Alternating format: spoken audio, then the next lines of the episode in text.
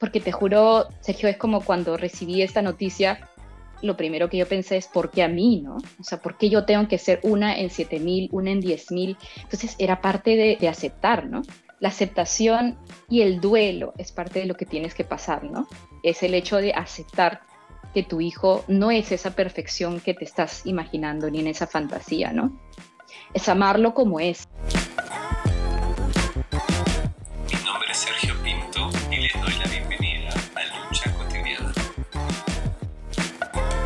Les doy la bienvenida a un nuevo episodio de Lucha Cotidiana. El día de hoy tenemos una conversación con Gina Pancorvo, quien nos ha compartido su experiencia y su lucha como mamá como mamá de Noah, que es un niño de dos años que tiene un síndrome llamado Williams, y con ella hemos conversado sobre todo ese proceso de la maternidad, sobre la aceptación, sobre el amor también hacia Noah. Creo que es una conversa bien bonita, así que ahí les va. Hace aproximadamente dos años nació mi hijo y eh, en realidad ya desde la maternidad, pues no, yo estaba muy emocionada, quería hace mucho tiempo querer tener un niño, entonces empezó pues no, todos mis preparativos y yo este, tenía pues toda una idea, ¿no? De toda esta maternidad tan, este, tan mediática Mm, y de hecho pues no, que es muy atractiva, ¿no? De, de, oye, haz tu lista con todo lo que tienes que tener y tienes sueños, ¿no? De que mi hijo quiero que sea esto, quiero que sea el otro, y conversas con amigas acerca de cómo van sus hijos también. Entonces, todo, llegó mi, mi maternidad con mucha expectativa, ¿no? Y bueno, pero la cosa es que eh, yo justo la viví en pandemia, entonces eh, no ha nacido en el 2021, no, así se llama mi hijo, mi mamá ni nada de mi familia po- podía viajar acá a Bélgica. Entonces, eh, cuando nació Noah, eh, fue un poco difícil, ¿no? Porque en realidad yo estaba sola acá, estaba la familia de, de mi, de mi esposo, pero no estaba, no, no vivimos cerca, ¿no? A las tres semanas de, de nacido Noah, en realidad menos, a los diez días, en una cita regular en la pediatra, ella me dice, parece que Noah tiene un soplo, ¿no? Entonces quisiera que lo vea un doctor. Entonces, inmediatamente como que, ¿no? Se encendió un poco mis alertas, ¿no? Y un soplo en el corazón, ¿no? Entonces, sí, me dijo, puede ser nada, pero prefiero que lo vea un especialista. Entonces, acto seguido, creo que poquitos días después, eh, estuvimos ya en el hospital, el cardiólogo ve un poco cuál, hizo un ultra- ultrasonido y me dice luego, no tiene tres problemas congénitos en el corazón, ¿no? una estenosis pulmonar, eh, eh, estenosis pulmonar, una estenosis supravalvular aórtica y además tiene un pequeño orificio, ¿no? Que es como un, es de ahí donde viene lo que le dicen el famoso soplo, que es el más común. Eh, entonces todo eso como que fue muy fuerte, ¿no? Eh, eh, me cayó de pronto con una, no sé, un baldazo de agua fría nos explicó la complejidad de estos problemas congénitos. Te digo, esto ha sido después de tres semanas de que Noah nació. Claro, y no más. Inmediatamente me dice, sí, es, es- o sea, es como ni siquiera en ese momento empiezas a racionalizar qué es lo que, o sea, si ya nació mi bebé y acabo de, me están diciendo que tiene un problema en el corazón, pero él nos dijo que, dos de esos problemas son muy recurrentes en un síndrome que se llama el síndrome de Williams-Burden. Es un síndrome muy raro, eh, está en uno en 7.000 o a 10.000 niños, eh, nacen con este problema genético, pero me dijo, no podemos confirmar nada ahorita, pero es, una posibilidad, ¿no? Vamos a hacerle un examen eh, genético. Acto seguido, sacado de sangre, es la primera vez que yo, pues, no, o sea, tipo, no, recién estaba en mis brazos y ya teníamos que sacarle Claro. sangre y el llanto y fue, fue muy fuerte también. Este, ese ha sido el primera sacada de sangre de muchas que vinieron en el futuro. Y después de una o dos semanas, después de otras, otras citas médicas, me llaman y me confirman, pues, ¿no? Que Noah tenía el síndrome de Williams-Burden, ¿no? Entonces, ¿cómo puedo resumir mi lucha? Es creo que aún siento fresquito aquella llamada del genetista a decirme esto y aún creo que, es para mí una conversa interior muy importante que es el hecho de aceptar, ¿no? Aceptar eh, que Noah tiene un, un síndrome, que Noah es diferente, que Noah tiene como parte de este síndrome eh, una serie de, de, de riesgos en temas médicos que, que parte de mi vida va a ser chequeos médicos y que va a ser controlar todo esto en el futuro para saber que esté bien y sobre todo, pues, ¿no? Este, creo que otra, ¿cómo podría resumir mi lucha? También es, es parte de, de vivir una maternidad diferente a la que muchas veces yo también pensé que sería y que también a veces veo en los medios que nos bombardean, ¿no? Que con, y a veces yo le digo como la maternidad normativa, ¿no? El desarrollo de un niño, lo normativo, ¿no? Mm. Este, no, para, para nosotros no, eso no es así. Y creo que mi, mi lucha es aceptar esa, que somos, todos somos diferentes y que no será, y es diferente, ¿no? Y entiendo que, te lo digo desde la ignorancia, un síndrome es algo que lo va a acompañar para toda la vida, no es algo que tiene un tratamiento o, o en qué consiste, digamos. El síndrome de Williams-Shubert es ya de por sí un síndrome, es una condición genética, sucede en la concepción, no ha, eh, tiene una, una gran cantidad de cromosomas faltantes, ¿no? Es todo un grupo de cromosomas faltantes, entonces ya es parte de sí, es, parte de lo que caracteriza, lo cual tiene implicancias médicas, porque, digamos, tienden a desarrollar algunos problemas médicos, como estos problemas en el corazón, eh, es por la, porque sus, sus, este, sus tejidos son tienen una elasticidad diferente. Entonces, esto puede, hay riesgos en el corazón, pero también hace que ellos también tengan algún tipo de retraso en el desarrollo motor, como el lenguaje y hasta algún punto cognitivo, ¿no? O sea, cuando yo tuve esta reunión con el genetista, me dijo, mira, no ha, eh, o sea, ¿qué es lo que sucede con los niños con síndrome, con este síndrome? Es muy probable que tenga problemas para comer, o sea, hay niños que van a necesitar de asistencia para comer en los primeros años de, de, vida. El primer año de vida es el más fuerte. Puede ser que desarrolle estos problemas médicos, puede ser que esto, puede ser que el otro, ¿no? Entonces era, o sea, como que en ese momento el shock fue muy fuerte eh, porque en realidad, como yo te digo, es el primer mes de vida y ya el, el futuro y el escenario de, de lo que venía eh, era muy incierto, ¿no? Te digo desde una posición de una persona eh, como yo que que yo punto que es un poco exigente también cuando digo sigo misma, ¿no? Que, que buscas como la excelencia en tu trabajo, en tu profesión, en todo. Y claro, vivir con una incertidumbre es también parte del desafío, ¿no? mm. ¿Y cómo, cómo lo manejaste? O sea, porque claro, venías con, con esa expectativa, ¿no? Con esas, con esas ideas, ilusiones que también, como decías, son inf- influenciadas por, por el entorno probablemente, por la familia también. Y, y bueno, te, enfrentas a esa situación que además, primero que, que es tu hijo, que, que hay, claramente hay un, hay un sentimiento muy fuerte de amor hacia él, y por otro lado también hay un, una necesidad de cuidados, ¿no? De, de- de tratar de, de que esté bien, de que esté sano. O sea, ¿cómo, cómo lo gestionaste esto? Bueno, en ese momento yo me, me dediqué a, a él, ¿no? O sea, me entregué completamente a sus cuidados, especialmente este, este primer año era, o sea, infelizmente no tenía apoyo de mi familia, tenía apoyo, o sea, muy fuerte de ellos a través virtual y, y, y estaban siempre conmigo. Creo que ha Mm, sido, es uno de los pilares de mi fuerza, ¿no? Que ellos estén ahí, es, es mi, mis amigos, mi red social. Me apoyé mucho en ellos eh, a nivel espiritual pero claro, me, me dediqué a Noah, o sea, este, en todo el tema de sus, eh, los controles médicos, hay, hay algo que siempre me repetía mi hermano, ¿no? O sea, vamos un paso a la vez, ¿no? O sea, realmente escuchaba a, en el episodio pasado a Carolina decir un día a la vez y para mí ese, ese fue mi lema, ¿no? O sea, es, fue un día a la vez porque no realmente si en ese momento, incluso ahora, ¿no? Si me pongo a pensar en lo que podía venir, lo que puede pasar, o sea, realmente no, o sea, podría quedarme sentada, ¿no? Pero en ese momento era como que quería pasar un proceso eh, a la vez, ir viendo poco a poco cómo iba avanzando Noah y realmente entregándole lo mejor que yo podía, ¿no?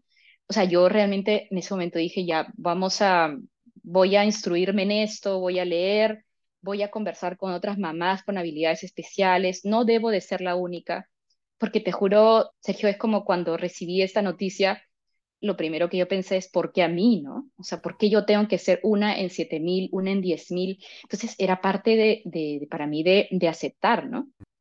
Pero después me di cuenta, oye, yo no estaba sola, ¿no? O sea, no soy la primera ni la última mamá en tener un hijo con habilidades especiales y si bien es cierto, no es uno en siete mil o en diez mil, hay muchas otras mamás que tienen hijos con cualquier otro tipo de, de diferencia, ¿no? Entonces la llamé, este, llamé a mucha gente, Ah, me sí. contacté con amigas, sí, les contacté y me abrí, les dije, ¿sabes qué? Esto me ha pasado y no sé, cuéntame tú cómo, cómo lo, cómo lo, lo, tomas, cómo lo digieres, cómo ha sido tu vida, ¿no? ¿Y cómo, cómo, qué, qué te comentaron? Bueno, que, que claro, que no es fácil, o sea, que a veces la, la misma, como se dice, la discapacidad está en uno mismo, porque a veces uno también se limita, ¿no? eh, uno, uno limita al otro, ¿no? Entonces uno empieza a decir, pobrecito mi hijo, no puede, pobrecito el este, entonces no lo desafías, ¿no? Mm. Y también me decían, pues, ¿no? Que es, es difícil, siempre para todas, todas me dicen, la aceptación y el duelo es parte de lo que tienes que pasar, ¿no? Ahora último, o sea, acabo de conversar con una mamá de un chico maravilloso eh, que tiene autismo, la mamá ha sacado fuerzas para armar su organización en España y me lo dijo clarito, o sea, me dijo, Gina, pasa tu duelo, o sea, tienes que pasar tu duelo. Y ese duelo significa, es como el, es el hecho de aceptar tu hijo no es esa perfección que te estás imaginando ni en esa fantasía, ¿no? Es amarlo como es, ¿no? En su diferencia, en su propio momento de desarrollo, etcétera, etcétera. Y todas estas mamás realmente me dieron fuerza y me dijo, mira, sí se puede, lo puedes hacer, vas a ver que vas a aprender cosas maravillosas, ellos te van a enseñar muchísimo. Y esto te digo que es como las, eh, ya pues era que el, el segundo mes de vida de Noah, ¿no? Entonces, este, creo que para mí fue muy importante hablar con ellas, ¿no? Es, me dieron una, una luz y una, como un sentido de comunidad, ¿no? Y, mm, y allá en Bélgica entiendo, me imaginaría como que los cuidados y los servicios de salud sí hay un, un respaldo en ese sentido, ¿no? Como, o sea, digo, para tener cierta seguridad de que, de que por ese lado sí va a estar bien cuidado. Sí, sí, sí, la verdad que yo cuando, cuando bueno, cuando eh, mi esposo y yo tuvimos a Noah, pensamos que íbamos a volver a Perú inmediatamente. Vino todo lo de la pandemia, fue más difícil, pero también nos dimos cuenta que a nivel de salud, con la noticia de Noah, él iba a estar mucho mejor cuidado acá porque hay especialistas que ya saben acerca del síndrome, eh, que hay chequeos regulares, incluso, bueno, creo que, que, vale la pena comentarlo el año pasado nos pasó, eh, realmente ha sido una de las situaciones más difíciles, ¿no? Que hemos pasado con, con Noah, y es que él finalmente lo operaron del corazón. Uno de sus problemas congénitos empeoró muy rápidamente, entonces nos dieron la noticia que lo iban a operar y era una operación a corazón abierto, eh, anestesia general. Entonces, nada, lo, lo operaron en ese, eh, el octubre del año pasado, hace seis meses y felizmente acá hay especialistas que es- ya han tenido alguna experiencia con este tipo de operaciones, a pesar de ser delicadas, ¿no? Y muy raras. Y aparte de eso, nos dio la seguridad acá que, podíamos estar cubiertos por el seguro y que no íbamos a tener que eh, acarrear los, costos, ¿no? Entonces, Noah, eh, bueno, pasó la operación, tuvo una complicación en la cual, eh, nada, tuvieron que, tuvieron que resucitarlo, ¿no? O sea, tuvieron que hacerle una reanimación. Fue una complicación la primera noche en que él se quedó ahí. Entonces, creo que si, si puedo analizar como qué ha pasado en los últimos dos años, este momento en el cual, nada, ha, ha tenido este problema médico y, y casi ha perdido la vida, para mí Mm. ha sido como uh, un choque así también como mamá, no solo de renegar, ¿no? De por qué mi hijo le está pasando esto, sino es un dolor, un dolor es indescriptible el hecho de ver a tu hijo en una cama, ¿no? Y no pudiéndose mover y nada, o sea, realmente inconsciente, y tú queriéndolo abrazar, ¿no? Cargar, que esté junto a ti, pero que no se puede porque los doctores te dicen que, que nada, que te quedan media hora de visita y que de ahí tienes que retirarte porque son cuidados intensivos, ¿no? Creo que ese dolor es como, es indescriptible, ¿no? Este, entonces creo que es una de las cosas por las cuales también es parte de, de lo que podría llamar, ¿no? Mi, mi día a día o, es parte de esta, de esta lucha, ¿no? Es, es el hecho de, de ver con optimismo definitivamente el futuro, aceptar esto como parte del tratamiento, saber que gracias a esa operación ahora él está mucho mejor y saber que en cuanto pase en el futuro, eh, esperar que las cosas también estén bien, ¿no? Eh, entonces, una de las, de las suertes que tenemos es de, estar acá con buenos médicos y confiar en la medicina y en la ciencia, de que si otra cosa le pase, él va a estar bien cuidado, ¿no? Mm, ese dolor que, que, que compartes y esa, ese cuestionamiento de, porque yo dentro de la estadística, ¿no? En algún momento como te culpaste, o sea, no, no tiene que ver con ustedes, o, o, o sí como que te pasó por la cabeza, pucha, yo tuve algo de responsabilidad. Sí, sí, sí, creo que la, fu, la culpa es, es, es un gran tema, ¿no? Eh, eh, muchas mamás, incluso no teniendo algún hijo con alguna habilidad especial, nos culpamos por muchas cosas, ¿no? Es que es, es- a veces es inevitable porque este hijo viene de ti, ¿no? Pero en cuanto, claro, te dicen que tiene un, un tema genético, una Mm, condición genética, te vas a la naturaleza de las cosas. Entonces uno dice, pues no vino de mí, ¿yo qué hice? O sea, ¿qué habré hecho, ¿no? Para que esto me suceda. Entonces, este, y también cargas una presión de que las cosas las tienes que hacer bien. Entonces yo siento que a veces en cuanto algo sucede o algo pasa, claro, uno siente la presión de que tienes que estar ahí para tu hijo, tienes que hacer las cosas bien, tienes que, este, qué sé yo, cuidarlo. Entonces creo que es parte también de la maternidad. No, no solo te digo que esto me pasa a mí, nos pasa a muchas mujeres que tenemos a un hijo, ¿no? Entonces es algo también con lo cual uno tiene que lidiar, ¿no? Porque eh, hay algo que también me decían muchas de las mamás con las cuales hablé, que es importante que nosotras nos cuidemos, ¿no? O sea, eh, mm, es importante cuidar al otro, pero ¿quién cuida al cuidador, ¿no? Si mm, yo no estoy bien, si yo no, eh, no también no, no estoy fuerte, si yo no soy feliz, ¿cómo voy a hacer que mi hijo también sea feliz, ¿no? Tal cual como es sí, sí, una de las cosas que me pongo a pensar en el futuro es que quiero que, que Noah se ame, ¿no? Se ame a sí mismo como es, ¿no? A pesar de que todos los medios de comunicación te pueden decir que así son, ¿no? La gente está perfecta, ¿no? La gente exitosa trabaja y hace esto, del otro, no, yo quiero que Noah sea lo que haga en su vida, sea feliz, ¿no? Pero también parte de eso es cómo le voy a enseñar a mi hijo a ser feliz si yo misma no, no, no encuentro esa también, esa felicidad, ¿no? mm. Entonces, creo que eso es parte de manejar la culpa, manejar la exigencia que a veces uno tiene cuando suceden estas circunstancias en las cuales tu hijo, pues, ¿no? Pasa por alguna dificultad. Y justo con lo que decías, ¿cómo, cómo te cuidas tú? Bueno, eso es una buena pregunta. He pasado por procesos. Te juro que después de la operación de Noah, yo me miraba al espejo y no me reconocía, Sergio. O sea, es como había entregado mi primer año y medio tanto a su cuidado, a su, a su bienestar, etcétera, etcétera, que tipo yo, o sea, sentía que no estaba en mi cuerpo. O sea, simplemente era, no me veía a mí misma y decía, ¿dónde quedé? O sea, ¿en qué parte me, no? Me, me olvidé de mí en el, en el pasado, ¿no? Y, y de hecho, parte de cuidarme y eso que me recuerda mucho mis amigos, mi familia, y me ayuda mucho a cuidarme, ¿no? Por eso creo que es bien, es bien paja tener como una comunidad en la cual te apoyes, ¿no? Este, eh, alguien que, amigos cercanos que te recuerden lo importante que eres para ellos y también que te ayuden a cuidarte, ¿no? Entonces, nada, eh, en realidad yo siempre he practicado un poco de meditación. Cuando pasó lo de Noah, medité mucho, viví mucho el día a día, hice muchos ejercicios de, de estar presente, lo que le dicen mindfulness, ¿no?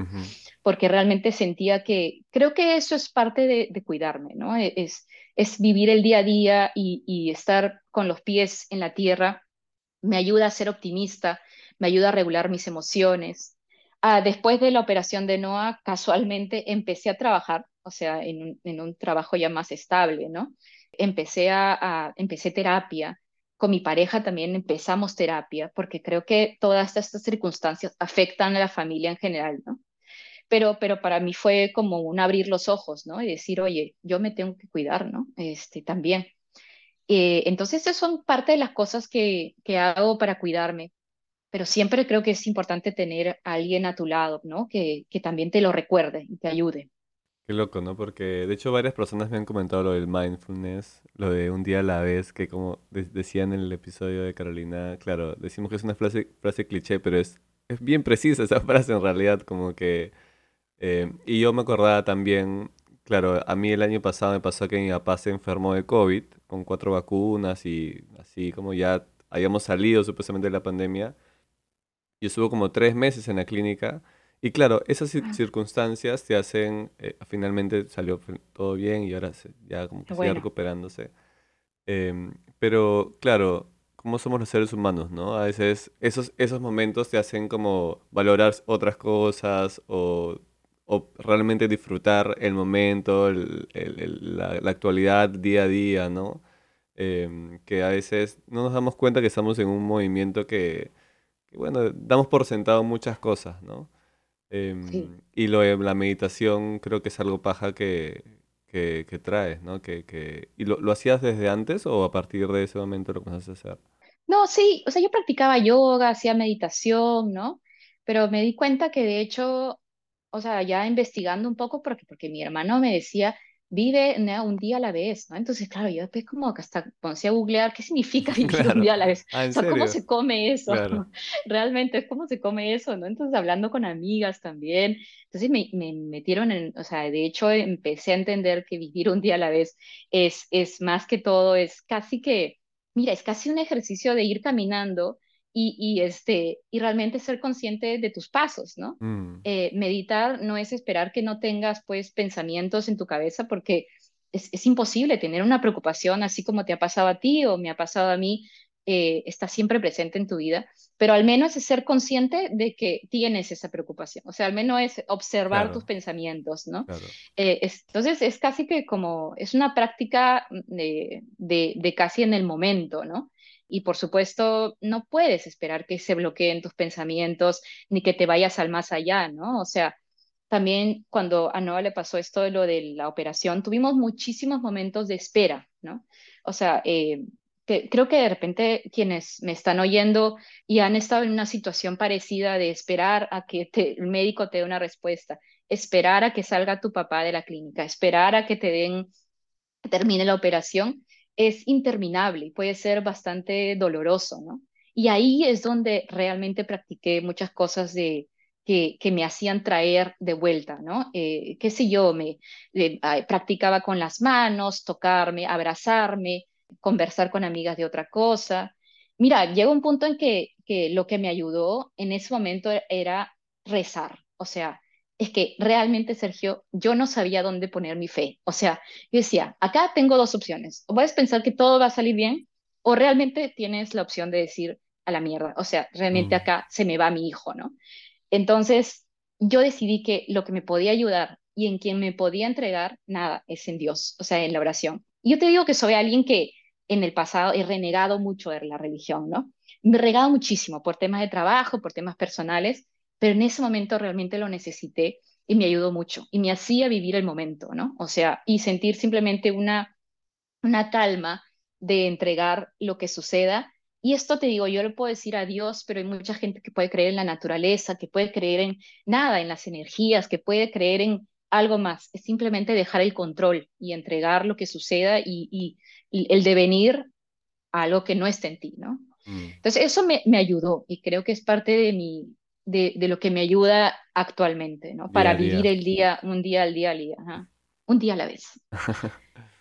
Em, te quería preguntar porque, claro, ese término de habilidades especiales, En realidad, eh, son, hablamos de todo, todo niño que tiene algún tipo de, por supuesto, algunos llaman a personas con algún tipo de discapacidad, mm, eh, son niños que han nacido con algún tipo de condición genética no particularmente heteronormativa, ¿no? Que, que- entonces es un término que se usa así como otros, ¿no? Personas con discapacidad, niños con habilidades especiales. Acá les llaman niños con e- alguna necesidad especial, ¿no? ajá, Es como una familia de... Es que es gracioso, ¿no? Porque me pongo a pensar, ¿no? Ahora es una familia de, de condiciones, pero si ves en, o sea, la, preguntas a tus amigos a todo mundo, todos los niños tienen algún tipo de, de necesidad especial, ¿no? O mm, sea, algún- unos no pueden dormir bien, otros tienen problemas para, este, qué sé yo, en el colegio, de atención, etcétera, etcétera, ¿no? Pero hay algo que me doy cuenta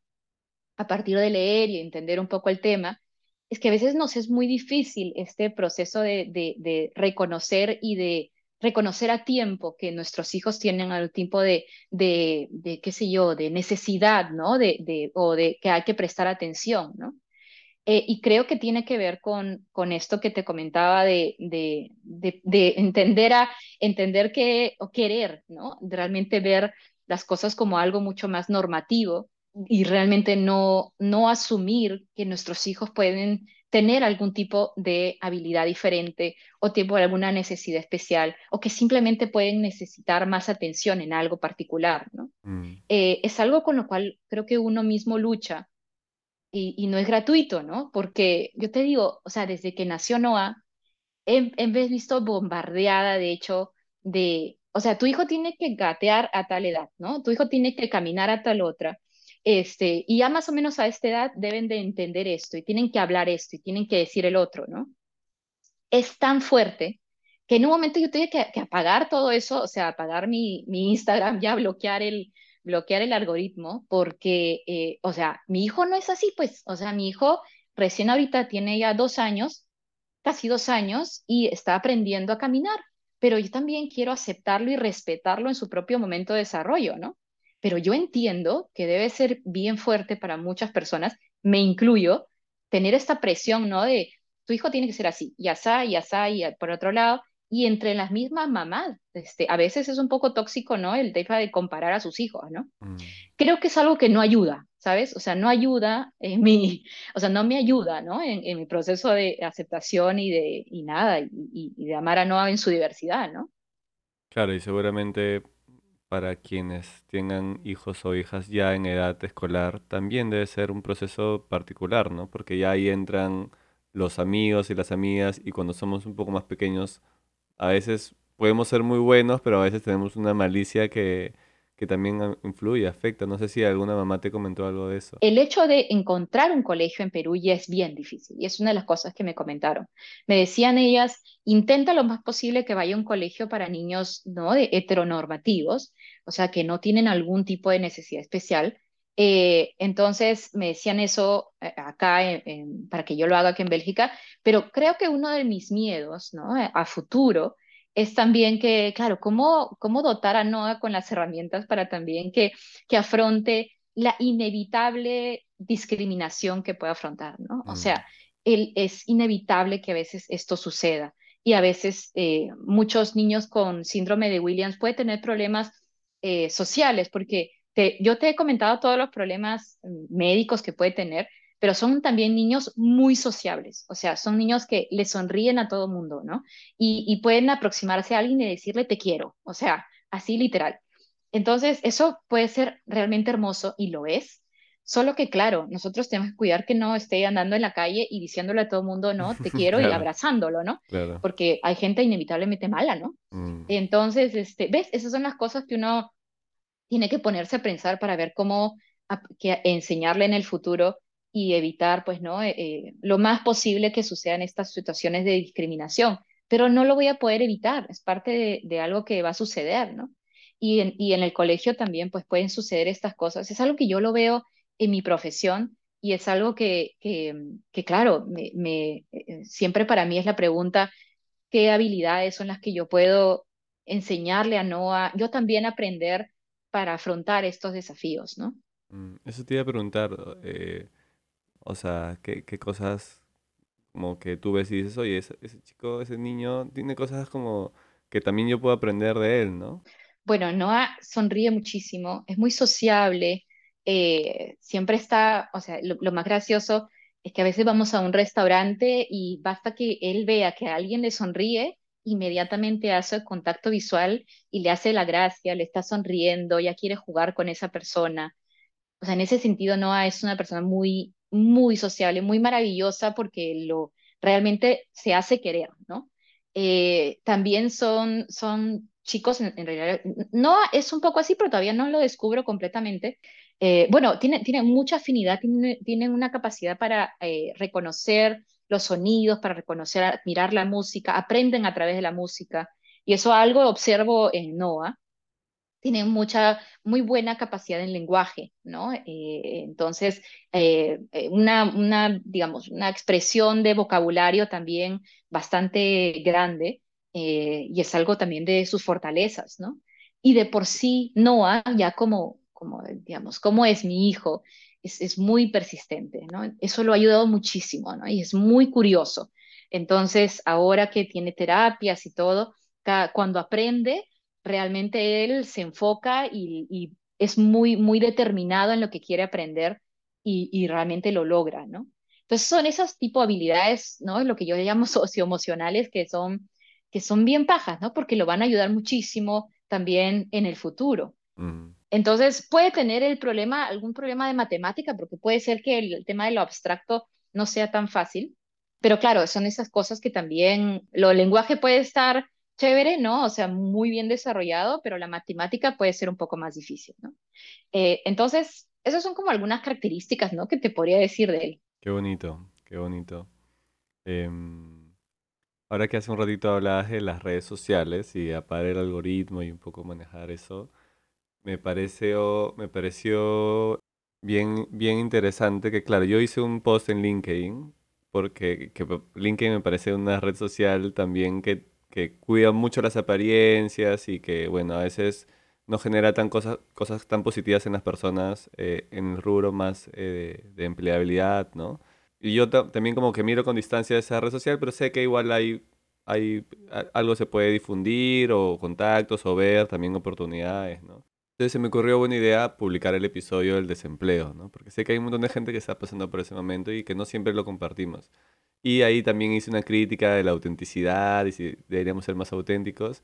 Y eh, bueno, fue por ese episodio, o sea, fue por publicar en LinkedIn que, que tú me escribiste. O sea, eso me pareció como, claro, también aún vale la pena creer y, y confiar y apostar por esas redes sociales que tienen sus cosas positivas y no tan positivas, ¿no? Pero, pero fue loco que me escribiste por ahí. Es que yo creo que, o sea, me pareció y me sigue pareciendo que la mejor forma de poder afrontar nuestras luchas es abriendo el corazón, o sea, abriendo, abriendo estas verdades que no, normalmente no la vemos en el Instagram o en el Facebook o, o digamos, o te le recomiendan que así debería ser y así no debería ser, ¿no?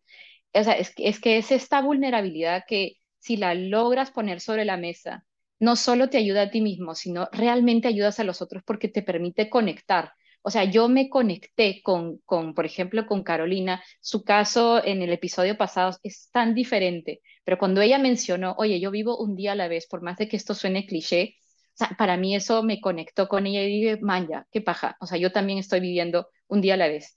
Y, y este, cuando ella mencionó que ella no sabía cómo se podía sentir su mamá en el momento de verla a ella, yo me conecté con su mamá, o sea, sin darme cuenta porque también he visto a mi hijo sufrir, o sea, he visto a mi hijo en dolor y eso es muy, muy difícil, ¿no? Entonces creo que, creo que abrir plataformas en las cuales la gente pueda conectarse en sus vulnerabilidades es muy sanador, ¿no? A veces no se da cuenta, ¿no? Pero yo creo que ya de por sí hablando contigo es parte de, de, la sanación, ¿no? Sin decirte que eres así ningún profeta, pero, pero es parte de, ayuda, ayuda muchísimo, ¿no? ¿Qué le dirías, claro, primero a las personas, a las mamás, a las futuras mamás, ¿no? Como, porque, porque yo eh, al inicio me comentaste todas esas expectativas que tenías y esas, esas ideas que a veces son inconscientes y que a veces son marqueteras también, o a veces nos hemos formado así, o a veces también nuestra propia mamá, nuestra tía, qué sé yo, como que nos va comentando cosas, nos va llenando ideas, y a veces son deseos propios también, obviamente, pero ¿cómo manejar eso? O sea, como cuál sería el equilibrio independientemente de cómo nazca nuestro hijo o nuestra hija, sino es como que es conectar desde el amor, independientemente de, cómo nazca, o, o cómo, cómo lo ves tú ahora, ¿no? Sí, o sea, hay algo que, que a mí estando embarazada me ayudaba a traerme al, al momento presente y es eso, creo, es, es, es reconocernos como, como personas que, que tenemos una individualidad y concentrarnos, digamos, en nuestro propio embarazo como algo único, ¿no? Ya somos únicas en el hecho de salir embarazadas. Cada embarazo es único. Cada ser que está dentro de tu vientre es único, ¿no? Y por eso ya es especial y ya merece amor, ¿no? Eh, entonces, eh, sea lo que sea que nazca tu hijo, así sea con un lunar, así sea con el cabello diferente, o sea que lo que le pase, ¿no? O sea, esto, como alguien me decía, él te escogió a ti, ¿no? Él te escogió a ti en una, en no sé cuántos miles, y por eso ya es, ya, ya recibe tu amor, ¿no? y, y, ya merece todo tu amor. para mí eso me ayudó muchísimo, ¿no? Em, y también esperar a que, a medida que vaya creciendo, amarlo y respetarlo en su propio desarrollo, o sea, sea cuando sea que lo haga, la satisfacción que va a haber en ese, en ese niño, en, ese, en esa personita, de alcanzar sus propios logros cuando él lo decida, es algo que lo va a acompañar toda la vida. Eso me ha ayudado muchísimo también a no fijarme en cuándo debería o no debería mi hijo, por más que hasta ahorita puede ser que tiene una influencia, ¿no? Pero si yo simplemente respeto eh, sus momentos de desarrollo, lo acompaño y estoy ahí para él, eso le va a ayudar muchísimo en su propia autoestima, en su propio, propio amor a sí mismo. Y eso también me ayuda a mí, a mí como persona a amarme, porque en parte estoy amando también, ¿no? Eh, eh, que el, la propio, el propio devenir de las cosas, ¿no? Eh, entonces, creo que eso, eso lo recomendaría y ayuda muchísimo el respirar, el hecho de, de, de mantenernos en el presente, de ser conscientes también que nosotras nos tenemos que cuidar, no solo cuidar al otro, sino una misma cuidar. Creo que eso ayuda muchísimo también a, a mantener un equilibrio entre la expectativa ¿no? y, y, y también la realidad. Y para cerrar, no sé si quieres mencionar algo, enfatizar en algo o, o comentar algo en particular. Eh, bueno, creo que, que si, si algo de lo que he dicho puede ayudar a otras personas y por supuesto, si alguien desea como seguir hablando acerca de esto, eh, por supuesto que podemos seguir conectándonos. Me parece que, que lo sanador también es en compartir nuestras propias vulnerabilidades y conectarnos con lo que nos pasa, ¿no? Porque a veces uno piensa que uno está solo en lo que le sucede y, y realmente por más de que sea lo que te pase, nunca estás solo. Hay muchas personas que también experimentan lo mismo sin ser, o sea, siendo la realidad diferente, pero el sentimiento puede ser muy compartido, ¿no? Entonces, si hay alguien ahí que tiene algún hijo con algún tipo de experiencia diferente, si siente que en algo yo puedo eh, compartir y ayudar, sí, o sea, me, me, por, podemos conectarnos y seguir conversando. Bueno, y esa fue la conversación que tuvimos con Gina. Yo quiero mencionar un par de cosas. Primero, el tema del aprendizaje, ¿no? Creo que, obvio, y aquí lo hablo de manera particular, para mí es un aprendizaje conversar sobre ese tipo de temas y conversar con Gina sobre eso, pero también para Gina eso es un aprendizaje, ella misma lo decía, el aprender a lidiar con una situación así, el aprender a cuidarse también para poder cuidar al otro, el aprender sobre esos términos que se usan y que se suelen discutir sobre cómo denominar a las personas con algún tipo de síndrome. De hecho, por eso con Gina decidimos ponerle a este episodio eh, el nombre del síndrome que tiene Noah, ¿no? Porque para no entrar en malinter malinterpretaciones o distracciones sobre el mensaje del, del episodio, ¿no? Noah tiene un síndrome de Williams y es así como queremos denominarle al título de ese episodio y es así como mucha gente denomina a las personas con algún tipo de síndrome o con, eh, con espectro autista, etcétera, ¿no? Eh, está decir que pues por ese mismo aprendizaje ni Gina ni yo somos especialistas en eso, claramente ella está formándose e informándose y también es parte de todo ese proceso de aprendizaje que te lleva a este tipo de luchas, ¿no? Lo segundo me parece, que me parece bien interesante es sobre el poner el tema sobre la mesa, ¿no? De hecho, Gina me escribió, me dijo, oye, quiero hablar de esto, estoy pasando por esto, tengo aprendizajes y desde ese espacio también ha conectado con muchas mamás y seguramente con papás que están pasando por una situación así, ¿no? Creo que el tema de la maternidad es algo como bien idealizado, ¿no? Es bien cuidado y es bien bonito seguramente, pero que también tiene historias, experiencias que ponerlo sobre la mesa seguramente puede generar y puede hacer sentir a personas que están pasando por un proceso similar acompañadas y no cuestionarse tanto de que son las únicas en ese mundo que están pasando por una situación así, ¿no? Eso me pareció muy valioso y claramente el tema de, del amor, ¿no? Yo hablando con Gina, cuando ella hablaba de Noah, se derretía en amor, ¿no? Y creo que eso es algo que, mm, que es bien bonito y creo que también es una gasolina para seguir luchando. ¿No? Y seguir avanzando y seguir disfrutando y pensando, como ella decía, un día a la vez, ¿no? Te agradezco infinitamente, Gina, por confiar en ese espacio para compartir tu lucha.